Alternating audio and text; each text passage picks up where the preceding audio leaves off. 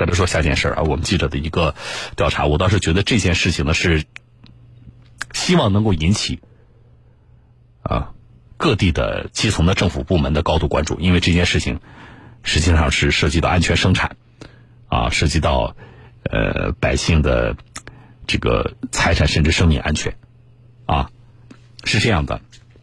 有知情人跟我们反映说，泰州以及盐城等地长期存在不少非法流动加油车。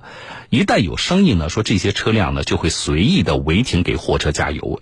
有一些加油工甚至违反操作的规程，在加油的时候抽烟，存在严重的安全隐患。那实际的情况怎么样呢？我们记者做了暗访，我们来听。根据知情人的指点，五月二十九号，记者来到三五五省道泰州泰兴市元竹乡境内，只见路边违停着一排大货车，一台写着“一线配送”字样的流动加油车正在给过往车辆加柴油。记者自称有车辆需要加油，并询问油品的来源，对此工作人员含糊其辞。油是哪种的油啊？你们？扬州的啊，扬州的油品。那扬州什么油库啊？那扬州油库里面进的吧？啊，还是送的。虽然油品来源不明，但由于每升柴油的价格要比正规加油站便宜两元多，这台流动加油车的生意十分红火。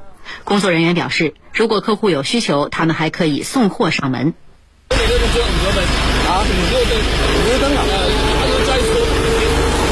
加油结束后，有的货车司机提出要开发票，但是遭遇了工作人员的拒绝。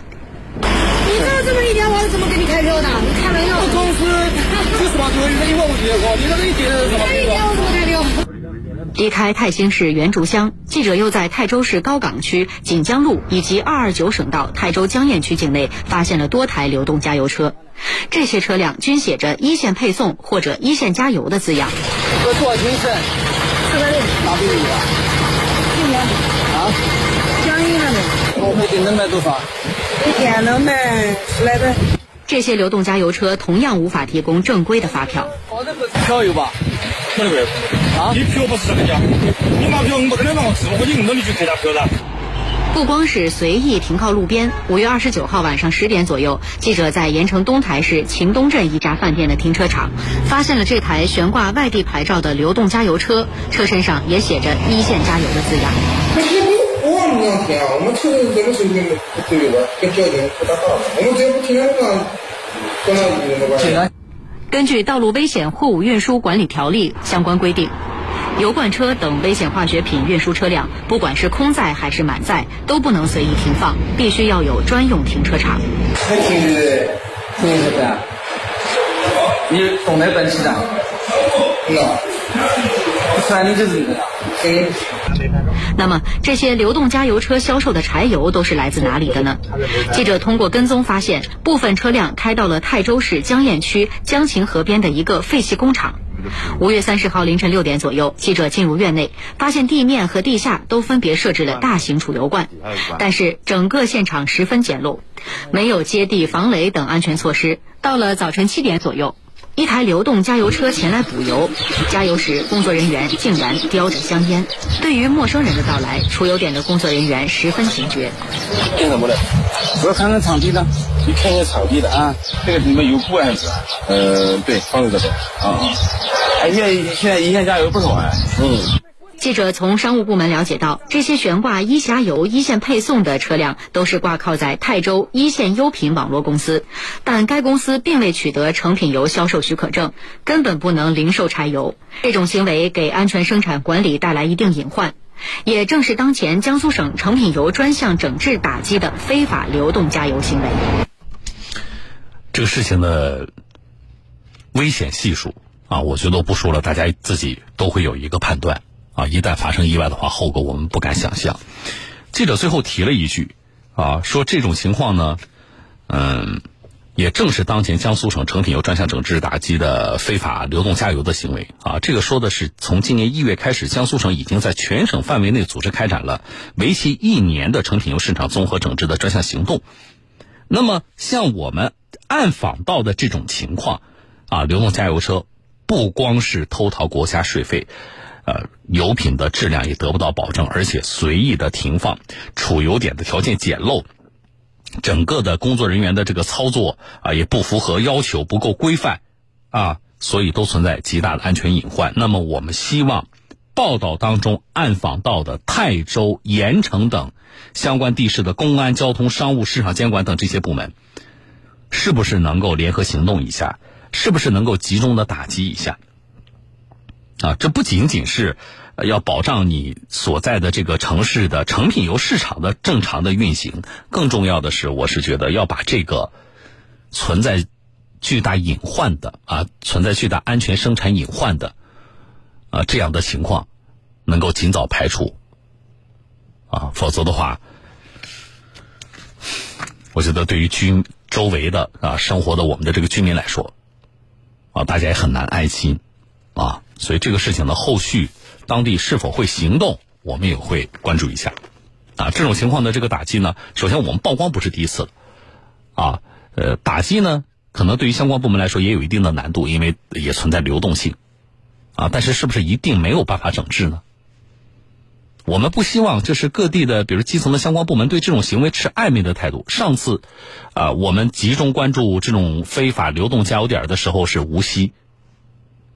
当时呢，我们好多听众朋友拍的这个照片啊，路两侧停的那些大的那那个非法加油的车，啊，然后听众朋友告诉我，我印象很深刻，小东，我每天下班我就骑个电动车从这走，我都害怕，啊，这个事情我们是持续关注，啊，但是实际上呢，后来呃我们关注之后，而且当时在我们关注之后，还不只是我们一家媒体，啊，我印象当中，那但是。后来仍然有听众朋友拍照片给我说：“小东，啊，还有，啊，也不知道政府的这个相关部门查了没有啊？但是路边的这个非法加油车还有，啊，那个事情我们曝光有一段时间，我不知道现在无锡的情况怎么样，啊，省里边也有相关的这个规定。那我们希望各地的基层的相关部门是不是能够按照省里的规定，能够行动起来？”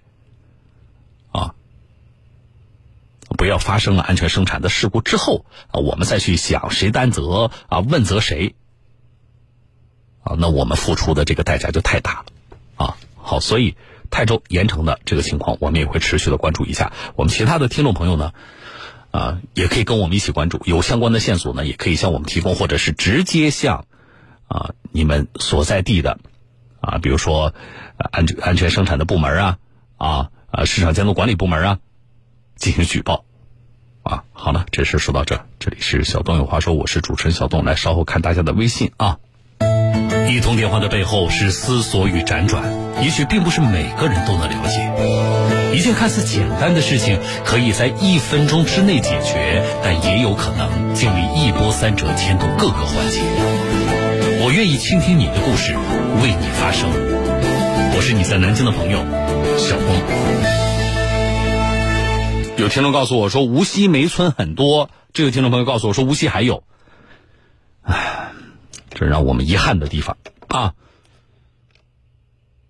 好，来看一下大家的微信啊。这位听众朋友叫麦宁，麦宁，你留一个电话给我。他跟我反映一件事他说，呃，小东老师，我是四月十九号出了事故，别人追我的尾。那就是对方全责是吗？他说对方呢没买商业险，只买的交强险，现在不赔偿我了。那么我现在呢走我保险公司的代位追偿，是人保啊。保险公司问我要对方的行驶证和车主的身份证复印件，我提供不了啊。还有其他办法吗？你就告诉保险公司，这个不需要你去提供。那你怎么这个？哎，人保这不是第一次了吧？就是就这个是案例。我接了几个保险公司是这么做的，其中之前我们处理过的，我印象当中就有人保的，啊，这个听众叫麦宁啊，你留一个你的电话给我，我替你去找保险公司，啊，这个大家记得啊，你只要能够提供交警开出具的事故责任的认定书，那个事故责任认定书上呢，一个是责任的认定，你是无责或者是次责，这是第一，第二，对方的车辆的信息啊。车牌号，这个车主的驾驶证号，正常来讲都要写在的写在那个事故责任认定书上了。只要有以上我说的这个信息，事故责任认定书的信息是全的，你只要拿这个给到你的保险公司就可以了。至于说对方的行驶证的复印件、对方车主的身份证的复印件，不要说你，交警可能都没有。而且，交警掌握的资料，他也不需要全部的给你。啊，你你一个你你凭什么去向交警部门要人家个人的资料呢？所以这个事情要谁去做呢？要保险公司他们自己去做，啊，只要有对方的车牌号和驾驶证的号码啊，驾驶证号其实就是身份证号嘛，对吧？然后只要有事故责任认定书就可以了，其他的工作不需要我们投保人负责，大家记得啊，其他的事情都是保险公司的事儿。所以呢，有一些保险公司啊，或者说有一些。啊，保险公司的地方的分公司的一些工作人员，他什么？他不愿意给你走代位追偿，明白吗？他觉得这个事情走代位追偿之后呢，好，你你是这个损失，保险公司你是赔了，那车主啊，投保人你是轻松了，那后续呢，保险公司麻烦呢，他得再去向全责方去追偿啊，所以他不愿意干这个事情，他就到处的给你设置难题啊，所以留电话。我们来介入一下啊。